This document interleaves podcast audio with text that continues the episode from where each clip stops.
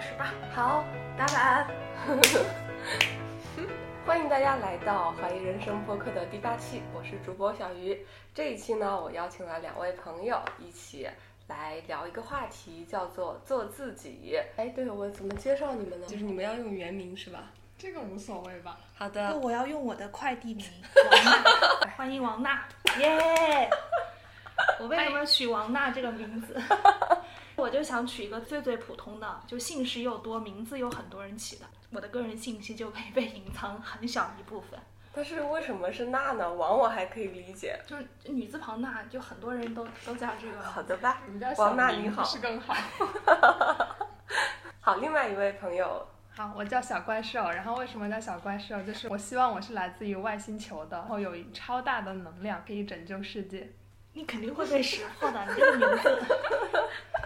好的，那我们就正式进入今天的话题，做自己。做自己这个话题是小怪兽提议的，我当时接到这个话题的时候就想，哇，这也太巧了，因为我的播客《怀疑人生》的副标题就叫做 “Be Yourself”，不知道吧？哦，这样对不知道哎。我没看在到过第一期的时候就讲了为什么要做这期播客，因为我想达到自由，而达到自由的途径就是我得认识真正的自己。后来在我录播客的过程中，我发现越来越发现做自己可能是一个大家都会关心的话题。之前没有问过你们，就为什么聊这个话题，是因为觉得现在自己并没有能够做到做自己嘛？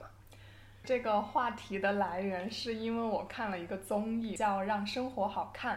然后那个综艺里面就是会请一些女明星，比如说像杨笠、张柏芝，然后吴宣仪，还有那个黄龄，然后来分享她们在生活中都是什么样的自己，非常真实的一个生活，跟她们在大屏幕前可能非常的不一样。那个综艺的一些主题其实就是说，每一个人都是非常独一无二的。然后你最重要的就是要去做自己，才能让你自己更开心，也会让你的粉丝或者说观众更喜欢你。所以说，刚好看到那个主题的时候，我就觉得我也希望能够去发现，说自己无论是在工作还是在生活状态中，都能更多的去做自己，让自己更喜欢自己。这个问题之前没有想过，但可能是年龄大了吧，然后就最近会反思这种问题。哎，对你之前讲过，好像在工作的前两年是完全没有思考过这个问题的，但是最近会开始有了这个意识。你自己知道这个意识是怎么觉醒的吗？我觉得这个意识是你的生活重心会有一些变化，就是比如说工作前两年的那个状态，可能你的完全的重心都是非常单点的，你可能关注的就是工作上你的成就感，或者说你做的事情。但是好像随着年龄稍微大一点啊，或者说经验多一点，你会发现说，光有工作上的事情其实是填不满你的内心。那这个时候，其实你就会去追寻说你自己更在乎的是什么，然后你没有填满的那部分要通过什么来让自己觉得更充实。那那个时候就会去发现说你自己到底喜欢什么，然后你想做什么，想成为一个什么样的人，就是有这种各种思考之后，然后再加上看一些书。包嗯括我觉得小鱼对我在这块还是非 常有有指真的吗导性的，真的。 虽然我觉得我们在当同事的时候可能嗯没有那么多交集，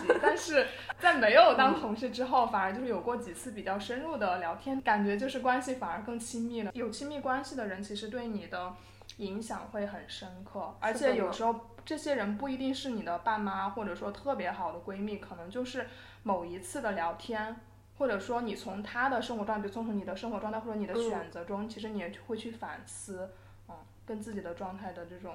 匹配度。所以说，我嗯觉得我是也是在这两年，我觉得开始思考一些更明白了。对更深刻的一些嗯问 题。对我回忆了一下，好像我刚工作的前几年也没有这个困扰，完全没有。王娜呢？ 王娜同学，我觉得可能是我们在刚工作的时候，我们在职场当中几乎处于特别弱势的一个状态，就是我们嗯对很多东西都不懂，比如工作的方法呀、一些工作的态度啊，或者是该如何和人交流的这些东西都不是特别懂的情况下。我们的重心就是会被快速吸收这些知识所填满，就你其实没有太多时间去焦虑或者去想更多，你把手上的事情弄完，可能已经耗费了你比较多的精力。那会儿我们根本想不到说啊还要做自己之类的。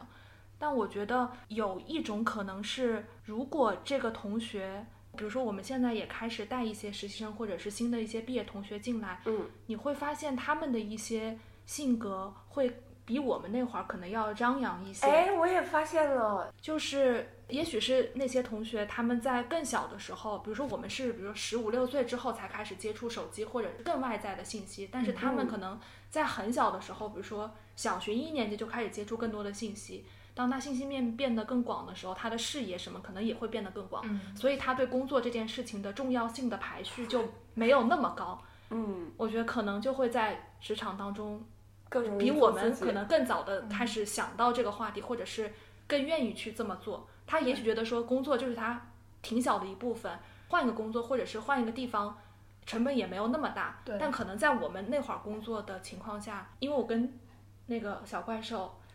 应该是差不多时间入对职要嘛，反就是应一下才能想起来1516对方的年那会儿花入名职叫什么。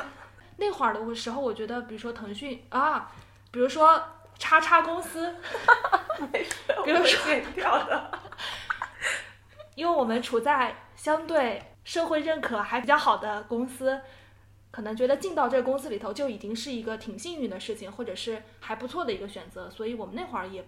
不会说把它当做一个备胎之类的。嗯，我所觉以得可说能这会是有不这是样的呃，就引出一个话题，就是其实做自己它是需要有积累，或者说它是需要有成本的。当你有了足够的这个基础的时候，这个基础无论是说从物质条件来说，其嗯实你是有比较。好的物质条件，你不用去担心自己什么失吃不业之类对的失业或吃不饱或怎么怎么样的。然后另一个就是，它可能是你的社会工作上的技能，你已经达到了一定的程度上面，然后这个时候你不再去担心说自己可能就无法在这个世界上存活下去的时候，在这种状态之上，是不是你才能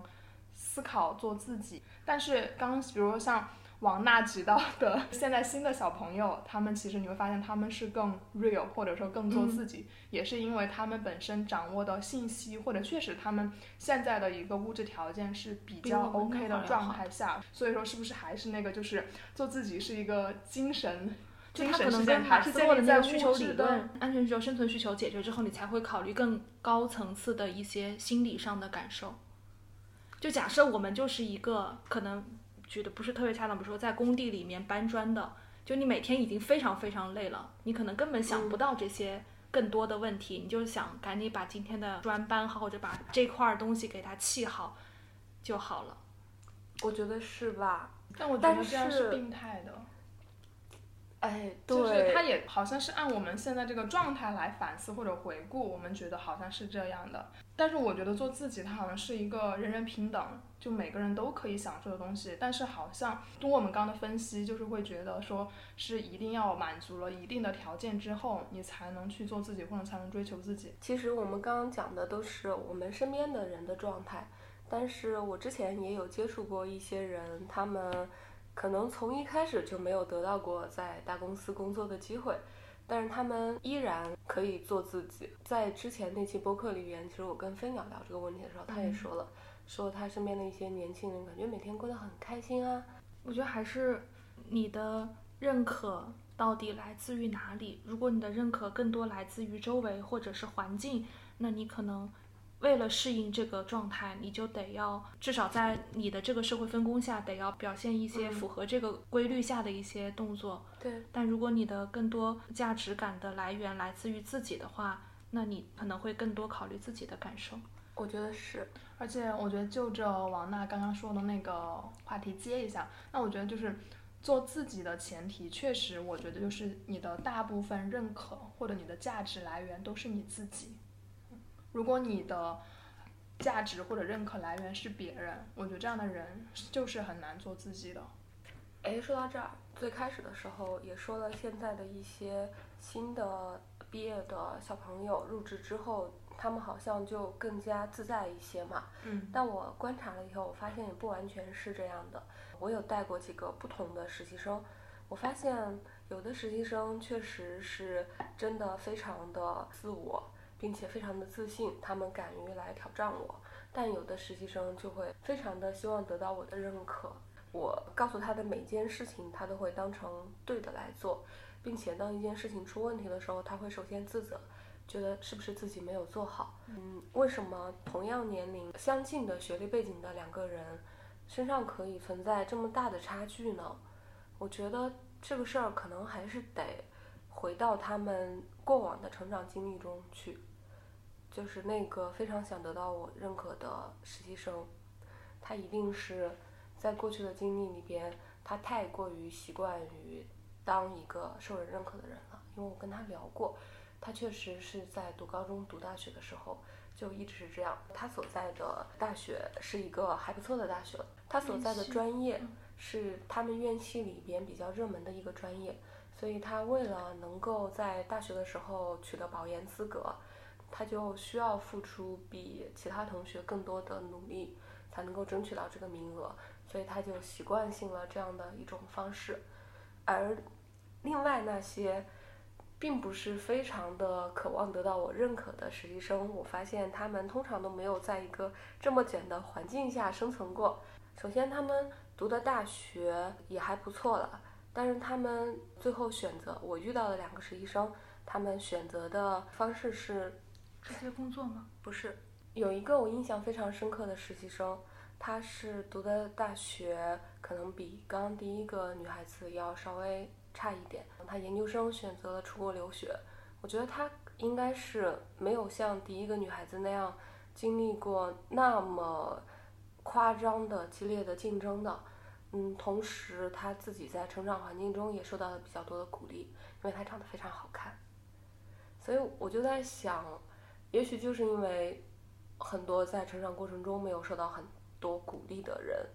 他们才会格外的需要别人的认可，也就会导致他们格外的不能够做自己。为什么这么说呢？因为我觉得在这件事情上面，我挺感同身受的。就是在很长的一段时间里边，我都是一个不太敢于在工作场合。或者说一些正式的社交场合去表现出自己的人，因为我很担心自己做了一个不合时宜的行为会被大家所不喜欢。我印象非常深刻的有一件事情，是我在一份非常早年的实习里边，我去的第一天中午到了吃饭的时间，我当时想要活跃一下团队的氛围，我就站起来对着大家大喊一声：“大家去吃饭吧！”然后我发现没有人理我，完全没有人，我就这样尴尬的站了半分钟，然后是他们的问题，不是你的问题。 又默默的坐了下来。过了五分钟，团队的 leader 站起来喊了一声：“大家去吃饭吧。”然后所有的人跟着他一起吃饭了。从那个以后，我在当时的那个团队里边，就再也没有主动邀请过大家做任何事情了，而且我也没有跟着大家去吃饭。因为第一天的那个记忆实在是给我留下了很大的阴影，让我觉得我不愿意去靠近这样一批人。我可能在工作中，我努力的压抑自己去迎合你们的期许，但是在吃饭时间这种唯一属于我的时刻，我不要跟你们这些人在一起。觉得是那个 leader，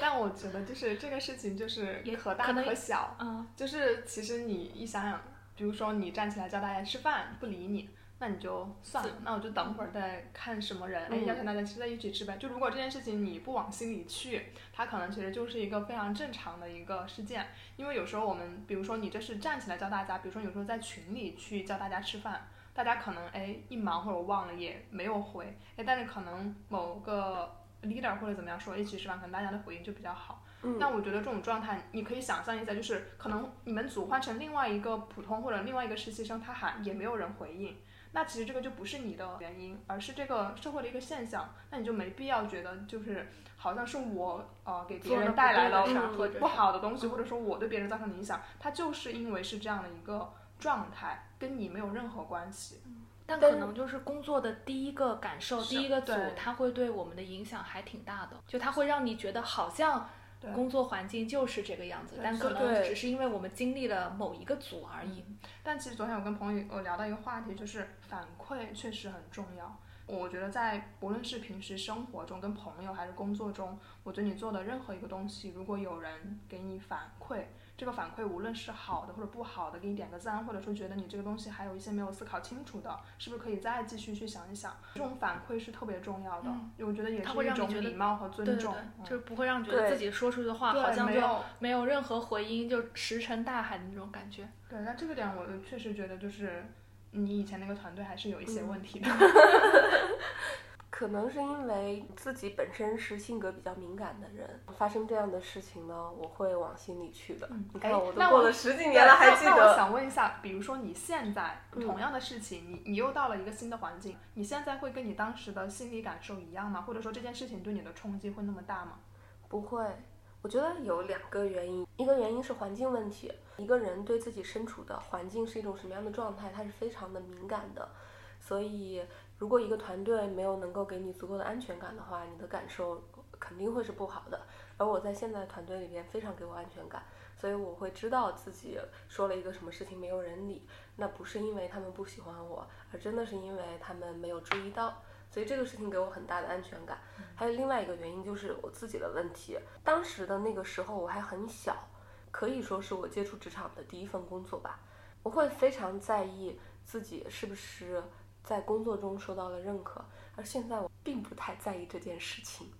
别人认不认可我的工作，似乎对我来讲没有太大的关系了。 就是或者感觉说，自其己实你更大的认可就是来自于你自己，就是你的那个标准其实没有放松，不是说你现在做工作就不认真或者不负责，嗯而是说其实你现在你自己已经建立了一套你自己的衡价量值标评准，对价值对评评判的体系嘛，你更多是你达到了你自己心目中那个状态或者工作成果，那你觉得已经很好了。这个时候别人再来来说你真棒，或者说这个事情你做的不太好，其实因嗯为你自己的那个标准是非常清晰了，这个标准你就不需要别人再来给你了。对没哦我觉得错这是一这样种的成熟。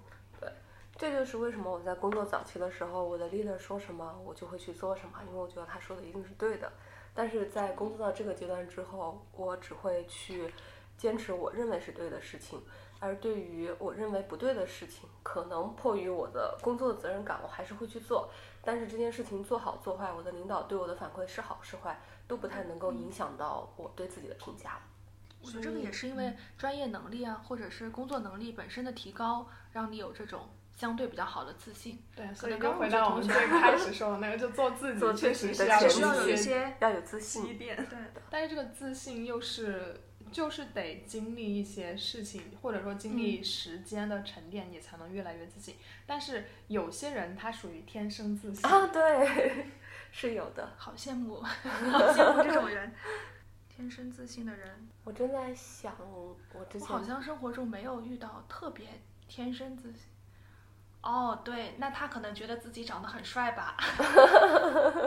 我之前不是说过我带的那个长得很好看的实习生嘛，我觉得他就有点是一个天生自信的人。他曾经来跟我讲过一些他的产品的方案，但我觉得这些方案还不是很靠谱。但是呢，我跟他讲完之后，我发现这个事情丝毫没有打击到他的自信心。他下一次还是会来跟我说他的一个新的想法。我觉得这一点就特别棒，就觉得他已经是一个心理非常健康的人了。他不需要通过别人对他的正向的反馈来去确认自己的自信心。对于他这样的人来讲，以后就是在遇到了很多的负向反馈，其实也不会动摇到他自己内心的一个基本的信念。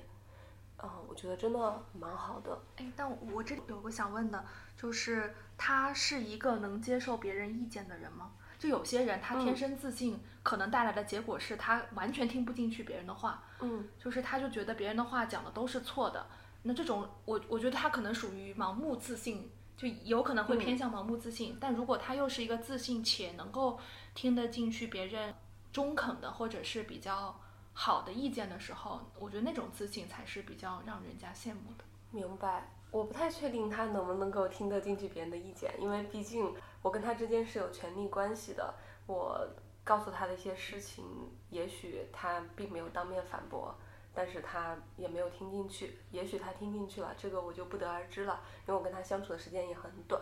但你刚刚说的那种完全听不进去别人意见的人，我觉得对他来说也没什么不好的，因为他自动的过滤掉别人对他的反馈，他就可以永远保持这么开心。但当他遇到挫折的时他可 能候，会栽一个大坑。对，因为是因为这刚个才那个人他的一个小的前提就是，你说他长得很好看，就嗯我觉得长得漂亮的女生或者长得很帅他的是男男的生，女的？女生我觉得他在小时候一定还是受到挺多人认可或者是赞美的，这些信心就是从小积累的。嗯对就是你你对一个漂亮的姑娘或者对一个帅的男生，你就会天然有一些好感。所以可能他的自信就从小就开始建立，但也有可能导致他，比如盲目自大就，就也也有可能这他样会子。栽一个大坑是吧？那不是很好吗？那所有的被他伤害过的人，那就是眼 就是等着眼看看他掉进这个坑 里了，这或个者太棒或者了。刚刚小鱼说的就是，如果他能一直在自己那个状态中对，但是他自得其乐，然后他反正他自己是享受的，对好像也 OK。是然后比如说这个刚 刚娜娜说的大 坑，如果他自己是能接受的，他可能他也能自得其乐对。但也许如果这在他个来以后看遇到了这大不是一个嗯坑，嗯坑，如果以后遇到了大坑，改变了他很大的一个命运转折，嗯他可能那个时候就开始会思考了。嗯，对，对因为我觉得工作环境下，就是你工作能力、工作专业度这件事儿还是挺重要的。如果纯自信，但是嗯啥也没有，就会显得，就可能最开始你没有发现，但是后面就会显得这个人也怪怪的。就如看他如如果我我能选择一个和嗯一个人工作的话，我会选择工作能力强，然后思同路时拎清的人，能听得进去别人意见的对人。他是否那么自信没有那么重要，但如果他就是一个纯自信，然后啥啥不行的人，我就尽量可以避对免。但是这里我我有一个观点啊，也许就是因为他前期这样的自信，当然我们先不说他是不是自大或者怎么样，他可能在工作中获得的技能或者说能力是会比不自信的人获得这些能力的机可会能更性大。大一点了。对，嗯对，一定的。是的，所以说，往往你觉得那些能力很强，或者说工作呃很有想法或怎么样，他确他实也是自信的，他是个正向循环嘛。对，王娜刚刚说的这种情况， 我觉得在一个机制比较合理的公司里边，这种人应该会被淘 汰。对， 也可能是我们现在的公司，因为筛选机制啊等等，就已 经相对避免了一些这样的情况出现吧。是吗？这句话是真心的吗？ 怎么又聊到公司了？快把这些都剪 掉。 扯来扯去还是公司。这个我不会剪的。 之前就是说，要么就是你经过了时间的沉淀，你已经有一定的，不说能力上面、物质上面的基础之后，你开始能够去做自己；要么就是那种你天生确实就因为某一项优势，嗯，你已经得到了足够的自信，这样的对人你是能够更好的做自己的。是。那对于我这种从小没有得到足够的正向反馈的人，你就走第一条的路 线，请 pick one，选第一条。对我之前还干过一件很搞笑的事情，我买了一本书，那本书的名字叫做《做更自信的自己》， 然后对照这本书测量，哎，我现在的自信值是多少分？读完这本书之后，我的自信值有没有上涨？但我觉得这种行为是不是就是一种不自信的表现 呢？就只有不自信的人才会去买一本书，叫做《做更自信的自己》啊。最近你说的那个我们要聊这个话题之后，我又把那本书拿出来看了一眼。测反发对，我哇不已我经没有90测分评了，但是我要把快被自己当时给笑死了。就是这本书啊，真的就是它会列出，请通过以下事项判断你自己对的自自信信度处 于什么样的水平。什么一，别人说了批评你的话，你会怎么怎么样之类的。哦，我现在看起来其实还是有点蛮心疼当时的自己的。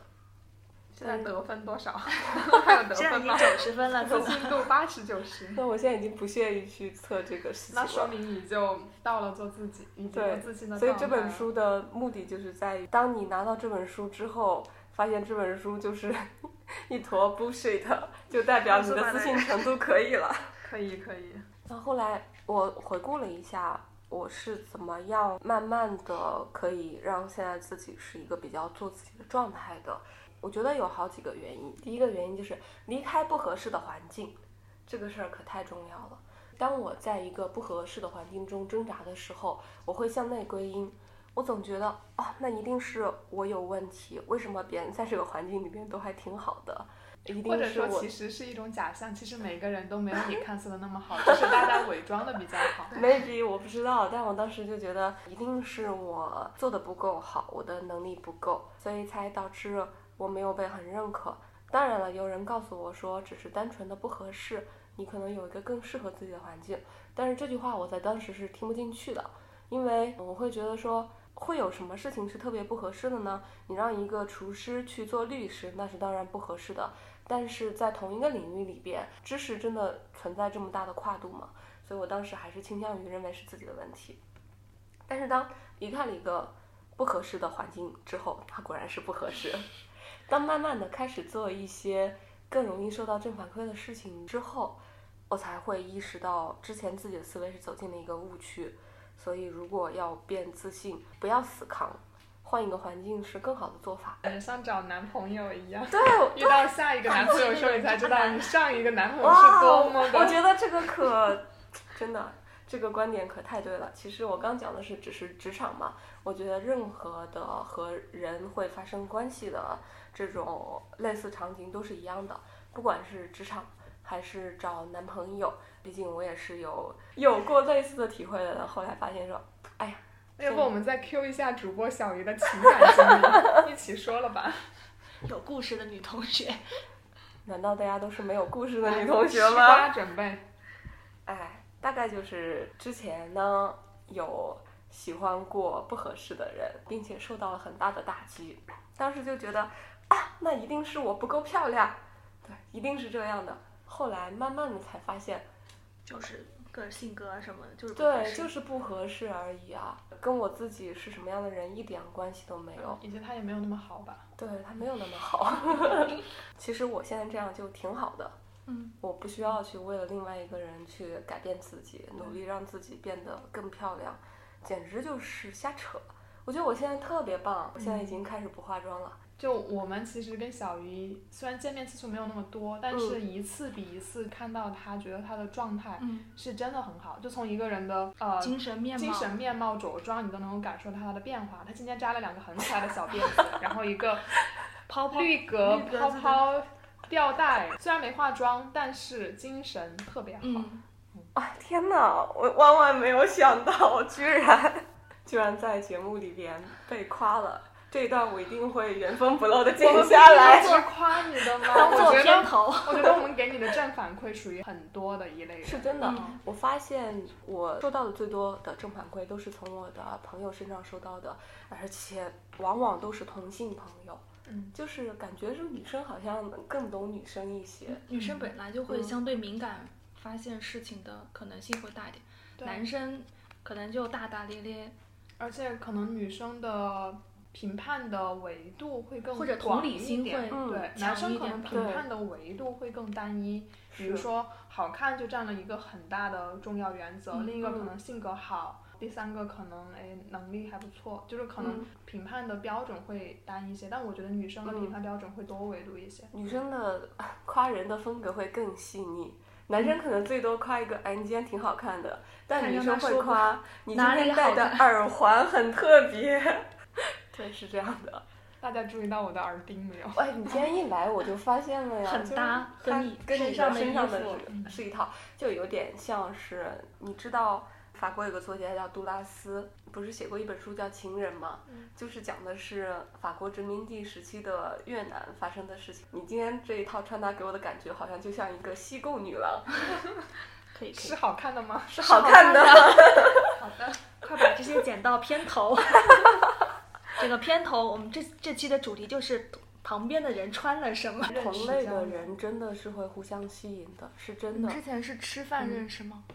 其实是在我离开上一个部门之前，我们好像约了看一期电影，约了看一次电影。对哦对然后在看电影的时候，我们就聊的挺多的，因为我也觉得跟小怪兽是可以有精神交流的那种人。反正我觉得你现在的状态就很好，嗯就是做自己的状态。嗯，那要不我们俩也讲讲我们对对对，我也是，就感觉一直是我在讲。要不小怪兽先来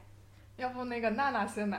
王讲哪娜个哦同学讲哪个？讲一下做自己自这己件的事经情。历，就是你觉得你、嗯你现在你觉得是在做自己的状态吗？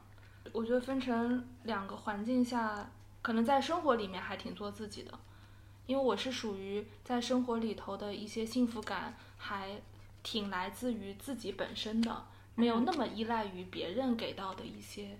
东西，所以在生活当中就还挺自由自在的那种感觉。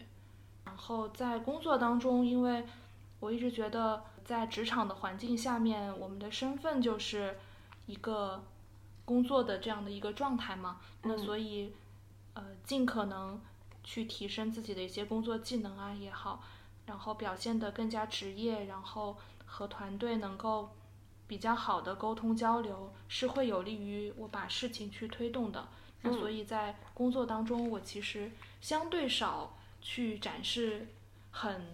个性的或者是很自己的一些状态，我就尽可能让自己在这个环境当中比较融洽的存在吧。嗯，那如果发生让你不舒服的事情呢？我就会找，比如说同组的同学，或者是其他的玩的比较好的同学，比如说先去吐槽一下，其实相当于把这个情绪先发泄掉。那然后，如果这个事情真的是因为我的原因，那也可以找，比如说你的 leader 去聊一下。这些我还相对比较心态开放，我觉得也会有存在一段时间，就是如果你的工作一直没有得到正反馈的话，你也会怀疑自己。但如果有几件事情它逐渐得到正反馈之后，其实你的自信度也会提升。我觉得我的工作感受就是，我第一份的那个部门的工作就和我的匹配度一直都挺高的，就是我的同组的同事，我的 leader 和我的关系都很好，就是我们整组的氛围都非常的好，它是我至今为止经历过的组内氛围最好的一个组。嗯所以最开始的时候，就小鱼也讲了，他第一份工作可能那个状态不是那么让他满意，但是我嗯的第一份的从实习到入职的那个状态就一直让我挺满意的，所以相当于在第一次接受职场的时候处处在一个比较舒服的状态下，哦那你会可让真你是太有幸些福了嗯信心。但是后来转到新的部门之后，其实也经历过一段时间没有那么舒服，或者是没有那么匹配度高的那个事情。嗯但我我对这件事情的心态相对是说，那如果匹配度没有那么高，也愿意接受一些调整啊，或者是挑战，这样的话就让自己不要那么不舒服，我觉得就还好。你好理性哦。我觉得我是在工作当中还嗯尽可能让自己理性的一个人。我其实小时候很感性的，基本上没有什么太靠逻辑判断的时候。但我觉得工作这个环境，它就是一个相对需要这这种特质的一个环境吧。我一直觉得你是一个很淡定的人。嗯，对，很淡定，然后也我可能不对那么钱的追求不没有么那么高功吧利，。对，不那么功利，不那么浮躁，然后不那么急功近利的，会让人特别愿意跟你敞开心扉，然后也会觉得你是一个相对单纯善良的人。我我觉得就是，如果你特别追求物质上的生活，嗯会让你的一些动作变形，或者是让你变得很焦虑之类的。但反而就不那么好的做自己，对，因为太多羁绊。因为我是觉得我从小的生活环境都还相对属于小康水平，就是这嗯些事情我没有说有那么强烈说非要追求到一个什么样的程度。那所以，比如说我们现在所处的城市其实是特别快节奏的，但是嗯我也尽量能够抽离出来说，我其实不用和周围的人一样，一定要说要有多少钱，要怎么怎么样，这些会让你会我过得呃，就问一个嗯最最所有的深圳人都会问自己的问题，你会留在深圳吗？不是？我不会留在你深会圳。为买房焦虑吗？我还好，我就觉得有没有一套房真的没有那么重要。但是你当你看到一套房子，它的价钱从你可以买得起的 maybe 三百万，嗯，变成了六百1000万、万一千万。对，你是完整经历这个过程的，因为你二零一五年来的嗯嘛，嗯，那你我就是还好完全没有一点，我我真的还感触好，你因太为厉害了。嗯，我也觉得你的心理素质很好。因为我特别明确，我不会在深圳长待，我没有那么喜欢这个城市。嗯，就它的感觉就是纯工作的一个环境，等一就下是，它的这段安全吗？可以剪掉吧？还是不剪掉也无所谓 但它不会发生在近期。 ？OK，好。它不不会发生在近期，它可能发生在好几年之后。就是 我十年之后，就是我三十五岁或者四十四十岁之后不会。好的，好的，好的，好的，你已经尽力了。就我算了一笔账，就是比如说。嗯我花一万块钱去租房子，它其实可以租到特别好地段的特别好的房子，但嗯是你可能要买到那个房子，你就得两千万。哇，嗯我们是怎么的会有两千万呢？ 那这么一算，好像如果你追求生活品质的话，我并不觉得说，也许真的那套很贵的房子的生活品质就一定很好。嗯，就是其实我们周围的同学，比如说他的第一套房子也就是个五六十平或者四五十平的一个房子，但这个时候他的月供就已经达到了一万五甚至两万块钱。但是如果你把一万块钱，你也许就可以住在一个特别好的 地方。嗯，是的，我也算过这笔账。但当决然定是还是买 了。哎，我觉得你刚刚讲的这个点，也是我最近两三年，当我离开深圳这个城市之后，我开始逐渐的让自己没有了这个执念。我之前其实也是有执念的，虽然说我买房子比较早，所以在一段时间之内都不用太担心这个问题。可是当我发现周围的同事开始买豪宅的时候，我就会觉得啊，自己又没有跟上这趟车。当时那个心里边的那种感受，也许还没有到达焦虑的程度，但是想到我明明放着这样的机会没有去使用，我就会觉得不舒服。但是当我真正离开了深圳之后，我才发现原来别的地方的人不是这样生活的，大家并不会去日常有事没事聊房价涨得多快这件事情。而且，当你脱离开这个环境之后，认真的去想一想，我对房子的需要是什么的时候，我才觉得其实我没有那么大的需求，因为我离开深圳之后也自己租房子嘛，可能之前很多年住在自己的房子里边，就会觉得啊、我一定要一个住起来非常非常好的房子，房子里面要买这样的家具那样的装饰品。但是，当我真的离开了这个城市，带着很少的行李去租房子生活的时候，我才发现原来我生活的开不开心，跟我是不是住一个很棒的房子没有太大的关系。而且我可能只需要一点点的东西，就可以让我很开心了。想清楚这个点之后，我就会觉得，哎，那我现在已经财富自由了呀。啊、 对，对不对？对？因为我反正我不需要房子，所以我的房子就是我坚实的后盾。就是之前美国有个演员叫刘玉玲，那个刘玉玲在接受采访的时候，她说她现在努力挣钱，就是为了有朝一日赚到一笔 fuck you money，就是当她有一天工作不爽的时候，可以对着她老板说 fuck you。然后我一想，嗯，那我好像已经赚到了我的 fuck you money，只要我以后不再有那么高的物质的追求，那我现在的房子给我带来的收入的增长，已经可以让我在很长一段时间里边都可以过上，相对自在的生活，没错。嗯所以完全接受了这个事实之后，我就开始变得越来越做自己 了。 对，那说明这个，我觉得又 Q 一下主题啊。我觉得这个就是，当你放下更多执念的时候，其实你对就能够更好的做自己。就嗯我们上一个主题其实是说，你有一定的物质或者精神或能力的基础，嗯那你可以更好的做自己，以及说有一些人他天生的环境或者有优势，他可以更好的做自己。那其实现在就是说。当你放下更多执念或者所谓的欲望吧，其实嗯你也没能更错好的做自己。是，好，现在开始 Q 小怪兽。那就从小 讲讲一下。好的， 其实我觉得我小时候应该还是一个蛮做自己的状态，就是因为确实就是从小的学习成绩啊什么都还挺好的，然嗯后性格也挺好的，都能跟大家打成一片。所以说小的时候的环境就是会相对的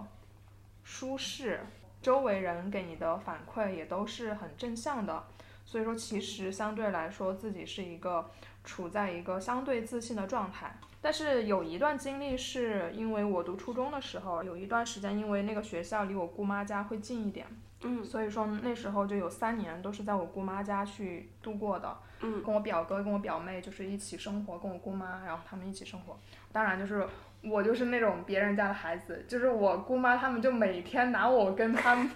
跟他的儿子女儿对比，说你看人家怎么怎么怎么样。但是其实那段时间我生活的不开心，为什么呢？嗯，就是因为被别人夸应啊、该不挺是，开就心是的吧相对来说是一段寄人篱下的嗯呃，这种状态吧。但是我姑妈其实对我很好，爸妈也经常会来看我，因为那时候他们工作会比较忙，然后我们家就在那头，然后我姑妈家在这头，这头离那个但学是校非常是近嘛同，一个城市、对吧？嗯对，同一个城哦市，他们对我也很好，包括我奶奶也在。但是那段经历其实毕竟还哦是没有住在自己家的对感，那段时间会让我变得敏感，你会去观察或者所谓的察言悦色。 啊，就是你会关心，就是对方家庭你是不是的就是不是你做了一些事情，哎，嗯让别人不开心，或者你做了一些事情会让大家觉得啊，你都好棒。就是从那段时间，其实我变得会有点敏感。我觉得有时候变得敏感，有时候也是一种好事情，就是你嗯会观察的更入微。比如说，你会观察这个人，其实也也许跟你就是会更合得来，怎么怎么样。我觉得也感嗯谢那段时间的体验。我觉得高中也是一个非常压抑的过程，班级又属于那种。走读生和住校生分成了两大派呀、之类的、嗯哦啊，然后就会变得派系化，所以其实那时候高中也没有交到说特别好的大范围的朋友，也只有几个就是能交心的朋友。那个学校它其实还比较注重考升试学啊成那绩些的东那西，些，所以说我觉得高中整个状态也不是说特别做自己的状态，就是你你好像活着，或者说那个时候就是为了完成一个目标。类似于考大学或者这样吧，但是到了大学就会觉得哇放飞了， 对，到了大学你就会发现，就是你有很多的机会能够接触到很多的人，嗯而且那时候就是夜分段成绩一点儿都不重要了。我嗯基本我到了大学的状态就是求六十分过就好，就所有的基本的课程都是这样。但但最后其实也没有，最后也保研了，就是 还是可 以。只是那个时候的心态就完全变化了，就是你就想学习做不是唯一的事对情对了。对，你嗯会去想着参加很多活动，认识很多人，然后去有一些不同的思维想法，然后能够跟朋友经常去各个地方玩。大学的状态，我现在理回想想起来，我状态都觉得哎，还是很做自己的。我那时候我觉得目标也是很明确的，那个目标不是说你要考什么，或者说。你要完成一个什么数字目标，那个时候你就会觉得我就要通过各种方式去提升自己。到了工作中，嗯，我觉得也是会有一个变化，就是刚工作的时候，其实是还挺挺有想法，或者说想实现一些很多自己的。因为其实我之前的同学对我的评价一直都会有说，觉得我是一个很有想法的人，这个一点、就很多人都会有这样的一个点。嗯，那我觉得刚开始的时候也是属于想法很多，然后思维也很积极，包括那时候是特别的投入。那时候我就觉得刚工作那两三年，就是你根本不会去思考说什么做自己，你那时候思考就是怎么能把工作上的事情做得更好。因为我觉得那时候工作对我来说非常的重要，并不是说他给我带给我多少钱，或者说怎么样。那时候觉得工作好像就是一个使命，嗯，特别有使命感。然后那时候，比如说每周六或者周日，你会主动来加班，并不是谁要求你，但是就是其实大家也都是职场人，就是随着时间或者嗯、呃过去，你会发现，就很多事情并不是靠你的努力或者你的想法就能够去实现，或者说其实你也没有找到一个很好的表达的出口的方式，让别人去理解认同。然后你对会你发刚现，说那个使命感，我笑了，因为我刚工作的时候也是一模是一的样，是完的全是。 完全是，这就是为什么我们大家都喜欢年轻人的 原因吧。我觉得年轻人他是有一种使命感的，嗯对可他能很是容被易相对信很很容多易事相情信一个信念，然后就去坚持它，然后付出他很多的时间跟精力。嗯，所以说那段时间，虽然我觉得我没有去思考什么叫做自己，但是我觉得那段时间的那种投入感，或者说那种专注度，嗯还是挺自己的。只是你现在回想起来，好像觉得。那种纯在工作的感对，觉，那时候你会觉得跟你现在的价值观会不那么一样，比如那时候你会觉得工作就是全部，对，而我之前非常坚定，有很多年非常坚定的认为工作就是我生活的全部。是的，因为其他的，比如说你吃了个好吃的东西会让你开心，我觉得一点儿都不重要，嗯或者没说错你好像去看了一个好看的电影，你你也觉得一点儿都不重要，我觉得这些就是娱乐而已，就是一种嗯调剂，是它的没有那么重要，他们都是为我保持良好的工作状态服务的。真的吗？对啊我我那不时是我真的那真时候的是状这态样是的哦，样是这样的，我觉得只有工作是最重要的，真的吗？嗯，那个时候 连哇，我觉得我 怎么在工作中活下来？你遇到两个 卷逼，不是不是，因为我我就觉得那些事情，比如说去看球赛、去看好看的电影，就是很重要的嗯事情。我现在会觉得很重我那要，会儿也但是我那会儿没有觉得 哇。我当时实习的时候拿了我全部的工资，嗯，就为了去上海看场球。挺好的，我一直觉得你这方面很厉害。 对啊，所以说你你刚不是说到了吗？就是你觉得你是在工作和生活你是两个状态嘛？你在对生活对中对非常做自己的，但那个时候我觉得我没有生活，以及说我觉得生活对我来说也不重要。有工作，然后工作上的反馈给我，我觉得就够了。对，也许工作给你的满足感已经已够经了，达到所以我就百分之九十五嗯的那种状态，另外可哦能就是我身体还相对健康，或者 我就是睡得还可以，那种就够了，就感觉构成了自己生命的全部。嗯，但是就是随着时间或者说就就是经对历工作的的，使命感，他工作从可能从事业变成了纯工作，也可能是吧。可能之前就很想改变一些什么事情，嗯，但对，是啊你要发现是其的实是很的难很难。嗯，是，自己别被改变就已经很难了。，对，但我现在对很多业务或者说在工作上，我觉得我会变得不那么嗯强求。不不是不能强求，我会觉得很多事情我都能理解。嗯嗯，这就个是我觉得挺我我重一要的开始可能会觉得还有一些无奈，比如说，嗯嗯，你从一开始就是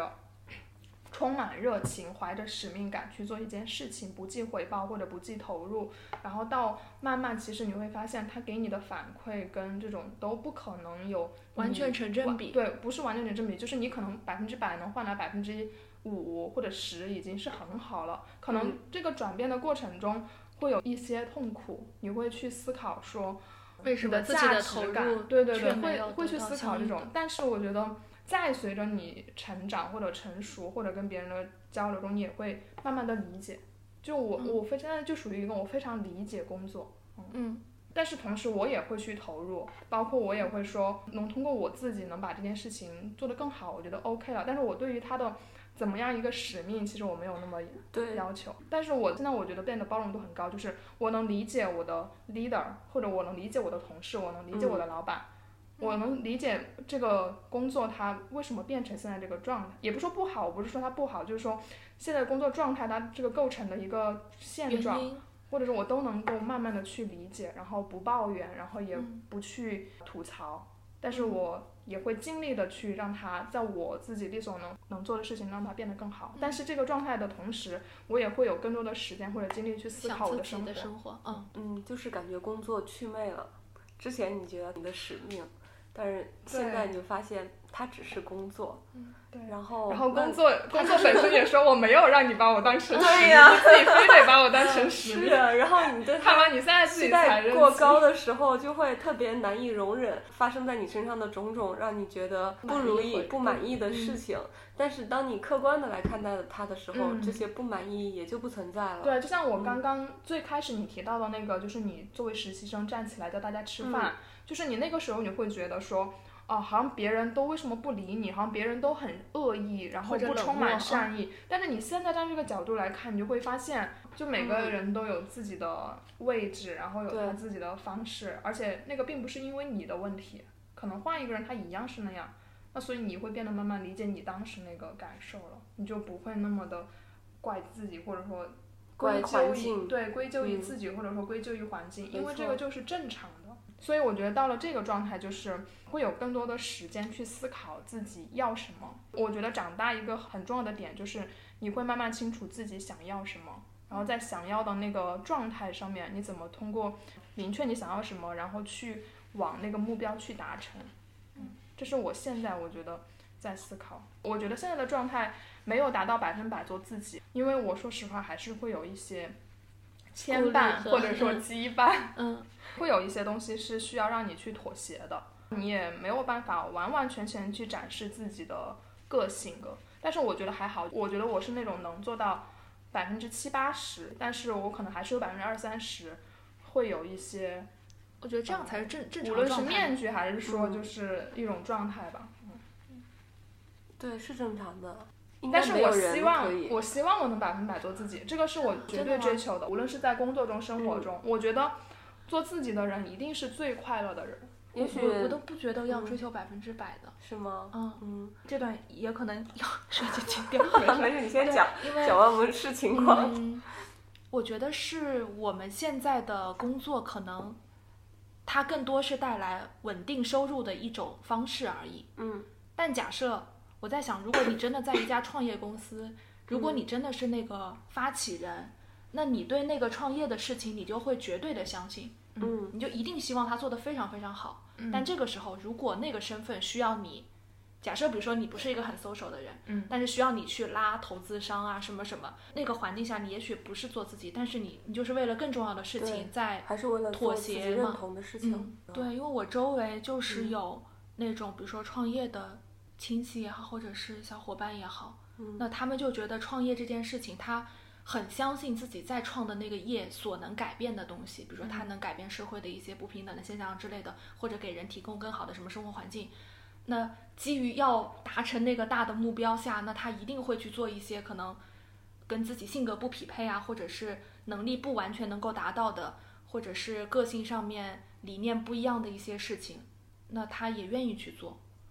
那那个我觉得就是他的那个信念感，就嗯一件事情的信念感或使命感足够的强，就让他抛弃了其他东西。就跟我刚刚说对的对，当比如工作成为了你你觉得百分之九十五的时候，其他东西都变得不重要了。嗯我不知道那个状态是其实也可以叫当做做自做己，己，还是叫忘我。他进入了一种忘我的状态，嗯他忘掉了你自己本来可能是不善于 social，但是你这个事情你必须要去拉头子，那你这个时候你必须要忘掉你自己去完成这件事情。嗯我觉得那种是一种忘我的状态。嗯也可能所啊这以样是不子是做自己的下一个阶段就是忘我？因我为感觉这是一也有个可哲对学不对深奥的问题，就是做自己的终极状态，就是你忘掉自己是什么样的，嗯你有一个就是不要有那么大的 ego，对自我有那么强嗯或的者是也执不念用那么嗯执念说非要做自己。如果你的状态都是自己舒服的，是不是就嗯可以？比如说你那个投创业的朋友，他虽然不愿意去见对投资人，但是他在做这件事情的时候，他内心是自洽的，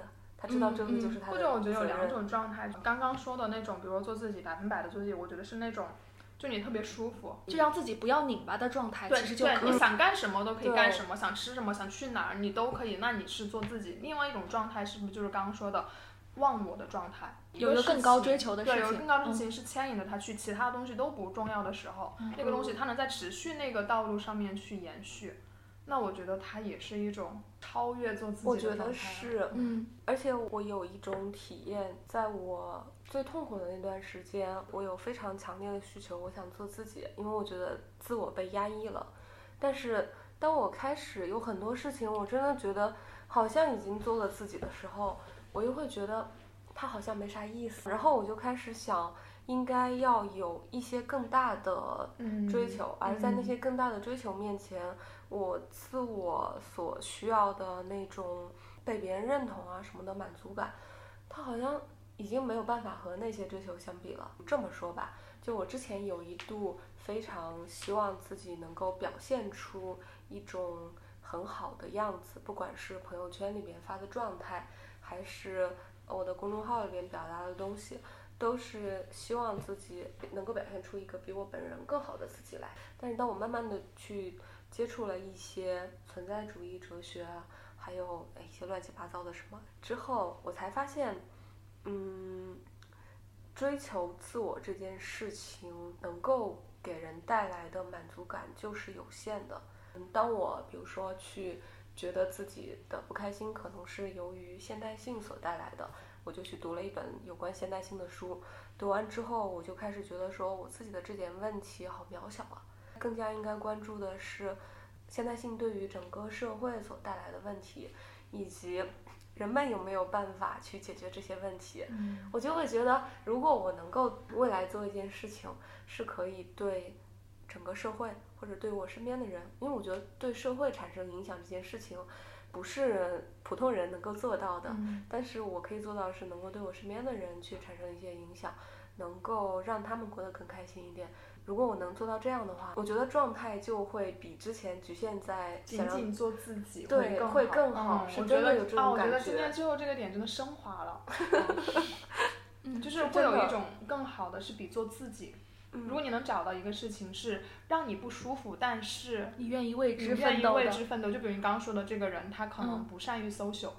但是他为了这个，比如说创业，要为了改变一些事情，他必须要去完成，嗯然后最终能让他完成这件事情，那这些不舒服算什么呢？嗯，对吧？一点儿都不重要。 那那个时说到候这里，他好像也没有在做自己，但是他自己是特别好的一个状态。就那部电剧影《吗恰同学少年》电视剧，嗯我觉得那一部剧对我产生了很我大看的着你影眼响或眶者都影响很累。嗯，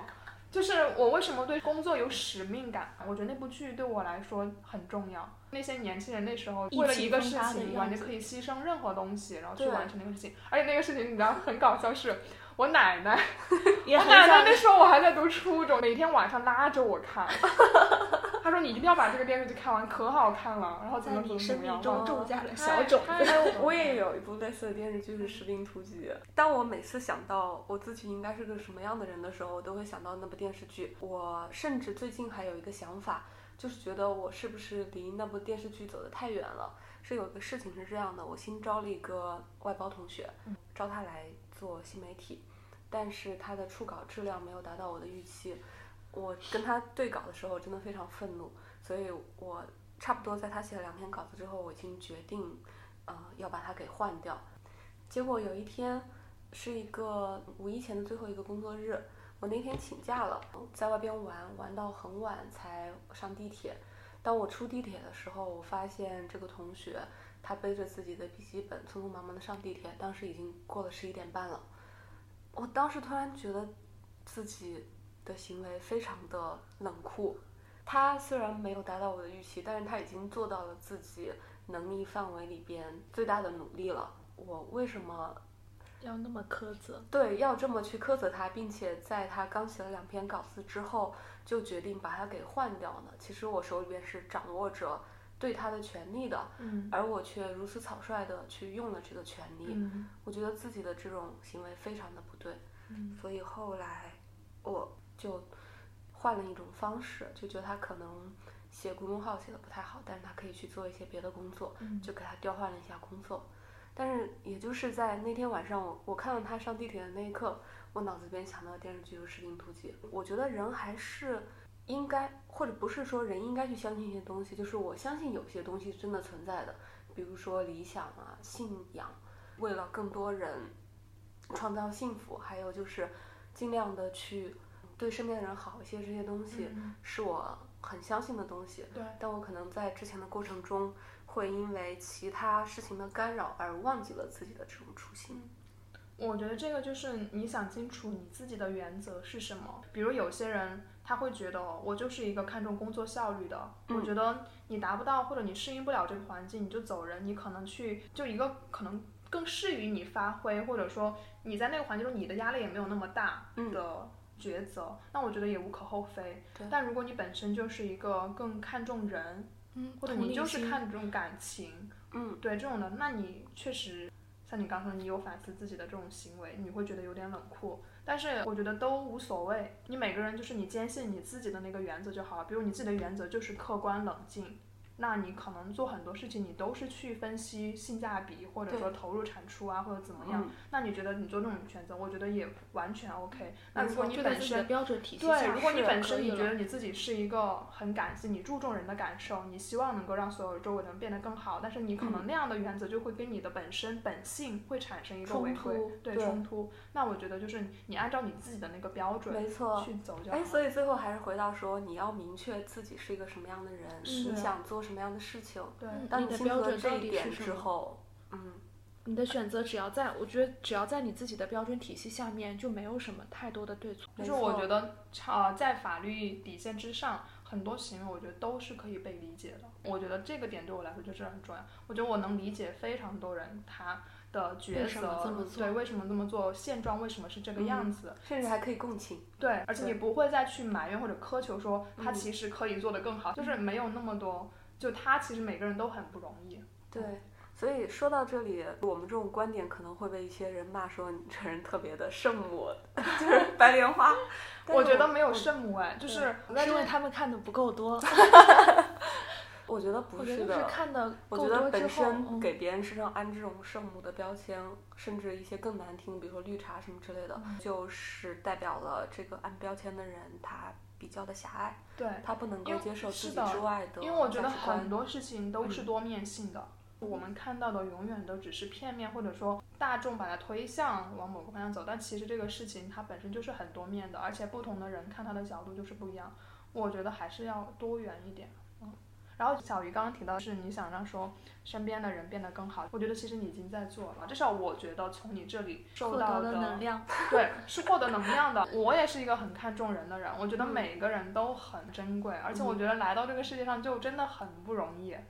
千万不要妄自菲薄。而且有时候我觉得别人其实也没有那么多时间去，每个人都有自己的生活。就是我们之前不是说想得到别人的认可、别人的鼓励嘛？其实每个人都很忙，就每个人都想得到别人的认可，别人要也要花很多时间去认可你、去鼓励你，又何必呢？就是你这样要求别人，别人也很累，对，嗯是这样的。他又要要求别人，别人又很累，这样感觉就陷入一个无限的这种循环中。就是你希望得到别人认可，其实他是也一种索取。对他也需要得到别人的认可，那你要不断去认可他，他要不断的认可你，哇，这种我觉得好累啊， 就是快进入夸夸群。对这种经历其实也没必要，所以说我觉得自我的那个东西就是很强大，或者说你关心的人、你在乎的人，大家彼此是认可就 OK 了。没嗯错， 不用那么在意所有人的想法。